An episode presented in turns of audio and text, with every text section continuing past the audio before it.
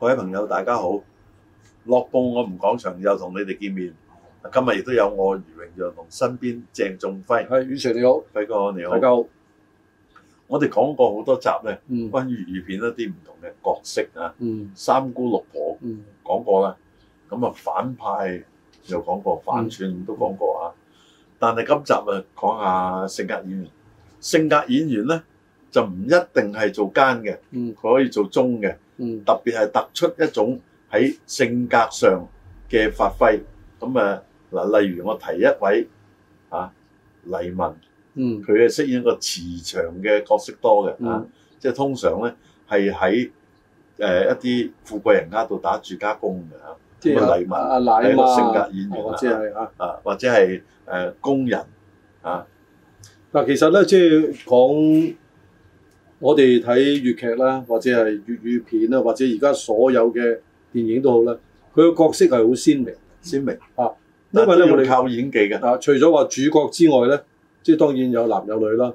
咁其實咧一個即係我哋成日講嘅名字叫做綠葉啊，個綠葉演員啊嚇係。咁而家咧我哋就唔興叫做性格演員㗎啦，叫綠葉啦。六嗱，假設咧我哋而家即係最強嘅綠葉啦，即係啱啱誒過身嘅兩位啦，阿智叔同埋阿吳萬達啊，兩位都係性格演員，係冇但係錯佢哋就係電視嘅，但唔一定反派嘅，啊唔係一定反派㗎。可以反派。其實咧，我我阿宇常，我同你即係又探討下呢個問題。嗯，反派可唔可以做性格演員咧？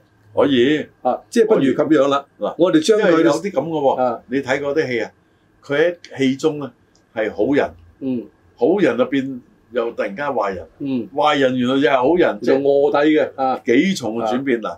呢個睇電視劇都有啦，嗯係嘛？苗僑偉啦，嗯係嘛？即係《使徒行者》，哇，又忠又奸咁，即係係靠佢性格啦。你猜測唔到佢最後係點嘅，要睇最尾嗰集先知嘅。嗱，當然我哋睇戲咧都係睇個即係主角為主嘅。咁、嗯但係其實咧，即係真係如果我哋慢慢咀嚼呢一套戲嘅説話咧，個性格演員咧係好重要嘅。即係有時即係老實講，我哋睇誒有個誤區嘅就係話，我哋成日會睇咧就話，誒、哎我哋最佳男主角或者最佳女主角，咁好似最佳配角咧，我哋將佢係忽略咗嘅。啊，但係其實呢咧，個佢嘅劇中係咁嘅角色係啦係配，但係咧可能嘅戲份唔少嘅嗱，例如你都成日睇啲粵劇啦，包括嗯即係《梁山伯與祝英台》，嗯咁啊有梁山伯都幾乎都有四九嘅，啊，係咪啊？啊即係佢戲份唔少嘅嗯啊，但係咧有時有啲佢好難演啊，因為佢講嘢少，係真係要靠佢嘅演技嘅。嗱，你講到呢度咧，我就諗起啲嘢啦，就諗到乜嘢咧？我哋將一套戲去翻呢個社會上，或者我哋嘅人生，咁我哋嗰嗰通常都會見到，即係一啲嘅，即係誒、呃有誒、呃、輪廓嘅人，或者係有露頭角嘅人。咁但係咧，其實咧喺佢周圍咧，如果得佢兩個主角嘅説話咧，你覺得唔好睇啊唔好嘅？嗱，你睇一個電視劇咧，即係如果個電視劇係六十集嘅嚇，嗯咁、佢會輪流兩個兩個咁上下，即係尤其是有男女嘅戲嚇，兩個兩個咧係佔某一環節嘅主嘅，嗯無線啊好興咁嘅嚇。我哋成日睇啊嗱，鮑偉聰佢編嘅劇都唔錯嘅啊嚇。嗯，所以你話性格演員咧，即係而家咧，可能誒、呃年青嘅朋友咧，佢可能唔會有咁深嗰個感受。咩叫做性格演員？其實咧，即係而家咧，嗱，仲有一樣啊，甘草演員又係咪性格演員咧？啊唔係甘草演員咧，就話成日都有佢咁解嘅啫，即係好似藥咁樣，有時都嚟搭下味，但佢未必有好大嘅氣氛。但性格演員，我我隨便可以數啦，大家睇嗰啲咁嘅古惑電影啦，嗯陳小春咪其中之一咯，嗯係咪？佢都演出係能夠達到導演嘅要求嘅。嗯，所以咧，即係大家咧呢度就講得好清楚啦。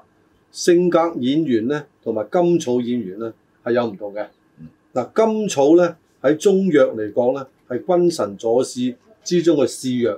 個試藥嘅功能係乜嘢咧？係中和，即係有不足嘅佢補充翻，過多嘅佢排除，即係呢啲叫甘草。嗱，以前大家見到啊，檸檬啊，有個老人家嗯係做粵語長片嘅時候嚇，佢、就係甘草演員啦。佢可能咧某套戲有啲嘢講下，可能有時只係做個僕人喺旁邊一一樣樣，但係冇乜氣氛嘅啊嚇。嗱，但係呢度咧，你講起檸檬啦嚇，我又即係記起啲嘢啦。誒、周星馳話即係臨時演員都係演員啦，係嘛？係啊當然檸檬唔係臨時演員嚟㗎。咁但係咧，呢一啲演員咧好叻嘅，佢叻在邊度咧？檸檬有兩樣嘢咧，即係整個喺粵語長片嗰度咧，冇人做得到嘅。係第一個咧就佢嘅笑聲啦，佢嘅笑聲咧係好特別嘅人哋記起包括如來神掌係啦啦嗰係啲啦係嘛？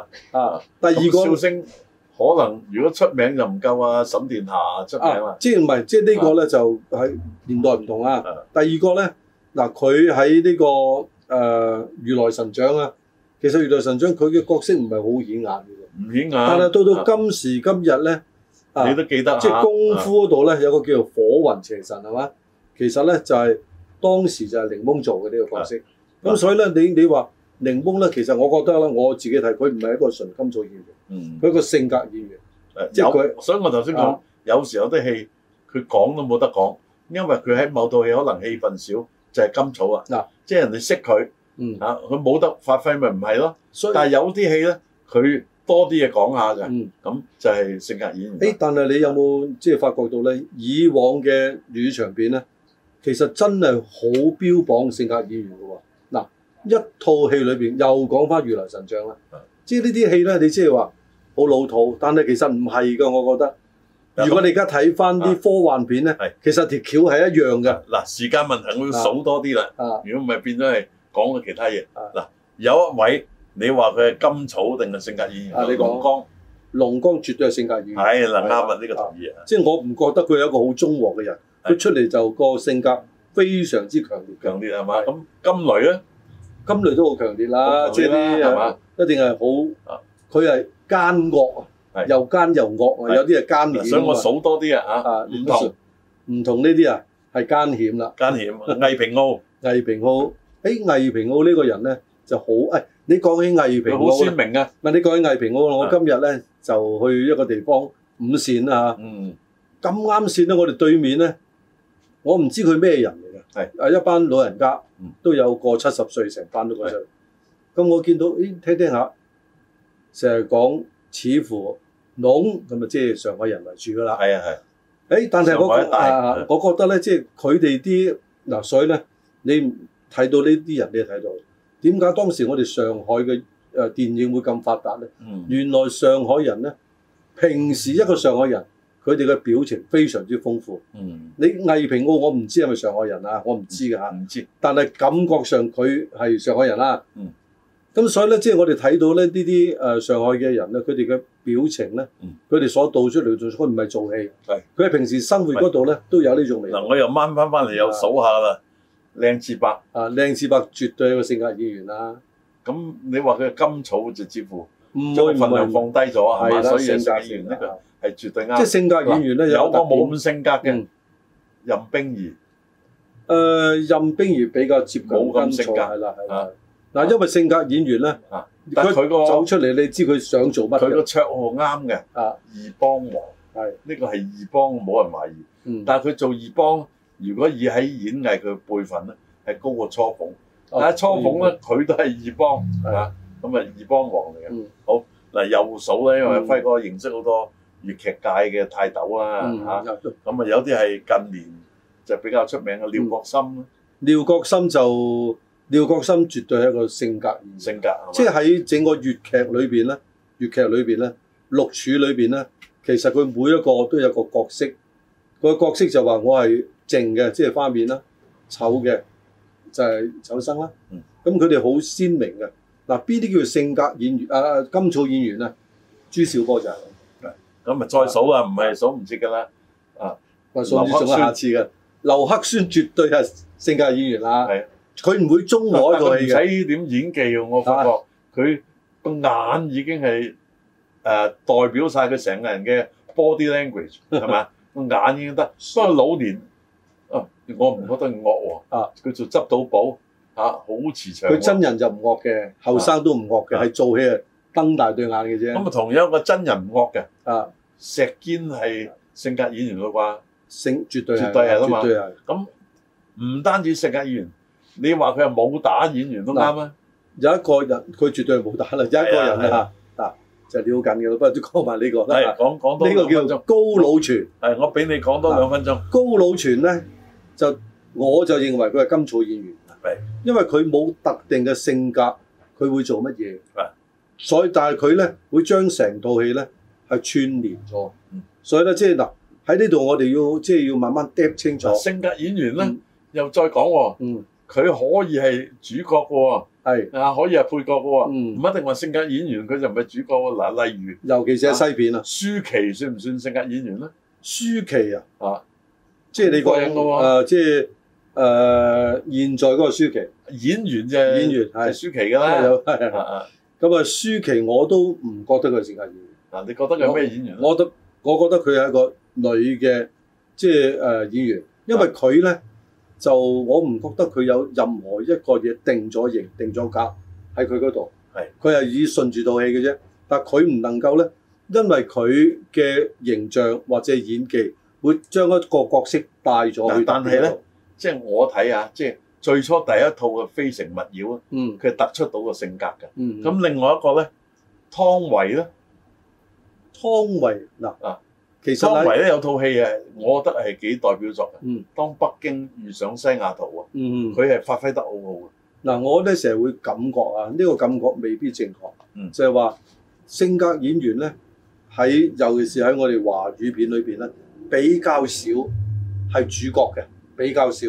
但係外語片咧，荷里活啲戲咧好多都教係父啊，係你話馬龍白蘭度所以我係咪性格演員咧可以係主角嘅啊係啊啊啊，即係但係喺我哋嗱，即係呢個係一個大問題啦。嗯就係話粵劇同埋京劇一樣啦，粵劇咧梗係才子佳人嘅，嗯即係呢啲靚仔靚女就做主嗱，角。有啲就但係京劇唔係咯喎，啊你好多時都係歷史人物喎，係啊大花面都係做主角。嗱，有啲套套戲唔同嘅，嗯某套戲係正嘅，某套戲係反派，因為佢演嘅多嘛。嗯，鳳凰女啊佢識係有時間係到出汁嘅，嗱誒，我講真啦，即係喺我心目中嗯，鳳凰女佢做主角咧就係咁啱先拍着阿麥炳明嘅啫。係如果唔係拍咁着誒呢麥個炳粵明，劇佢係咧啊，佢電影有好多唔係拍莫炳明誒，嘅，但係都差唔多，即係佢演親啲粵劇咧。嗱，講真，嗯啊都係演啲比較即係十三點啲嘅角色嘅。係咪？係啊，鳳凰女。咁袁小田咧，啊，呢個係即係袁和平嘅伯爺啊，袁小田咧，我就覺得佢唔係一個性格演員係，佢一個金冇打草咯喎，金草或者冇打演員都肯定啱啊，啦即係我哋用金草同埋性格啊，啊係咪先？佢當然係冇打嗯，即係因為佢亦唔會嗱，即係我哋睇翻轉頭，除咗後期嘅誒醉拳啊，或者係呢係啲蛇形刁手之外咧，佢真係未能夠喺套戲裏邊咧表達一個好立體嘅角色嗯，我未見過。咁啊跳嚟跳去啊，陳慧敏咧陳慧敏係一個性格演員啦，肯定啦，即係係因嘛為你十套嗯戲即係九套都係大哥惡嘢嚟嘅，係啦，你佢個性格就係大哥咁樣嗯樣啊，所以咧，我覺得咧性格演員咧，即係我哋喺呢度重啲一下啊啦，就係比較上。仲有啲我唔提唔得嘅，啊，有唔佢同嘅睇因為佢法雖然有拍國語片。啊，但係佢又有粵語片嘅，係啊，包括有做電視劇嘅，嗯楊群咧，嗯，佢幾好演技嘅，係影帝嚟嘅，嗱，楊群咧之前就小生啦，啊啊，即係啊，到到呢佢有個無線之後有啊金瓶雙艷咧，都係小生嚟嘅，係咁但係一到到入咗無線咧，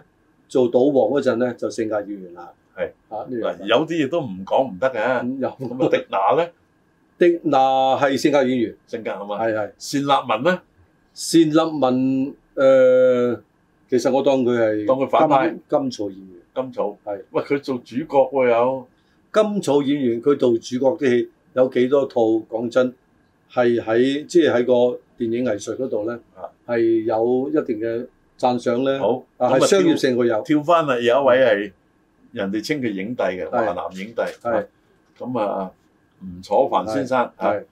咁都算性格演員嘅啩，你講起咧呢三大小生咧啊，吳楚帆、張活游同埋張瑛啦，係吳楚帆，我覺得佢演技係最好嘅，係吳楚帆咧係演戲咧唔係入木三分啊，係入木八分半。係咪啊？係你記唔記得佢嗰句金句啊？啊食碗底啊，啊反反滿碗面， 面嬲日金正翻，因為啊當時係老啦，啊即係本來佢一個電影中咧啊！嚇係講食碗面反碗底啊， 佢同係阿個李小龍一齊佢嘅，佢係嗰個啊唔係李小龍，呢套戲唔係李小龍，誒唔係李小龍唔啊，係黎小田啊，啊，唔係黎唔係人海孤雄啊，另啊外一套啊啊要查呢個要查啊，所以咧我即係我都仍然有啲堅持嘅，啊，所以咧，我認為咧，即係我哋真係大家或者係誒嘗試下去分辨邊個係性格演員啦。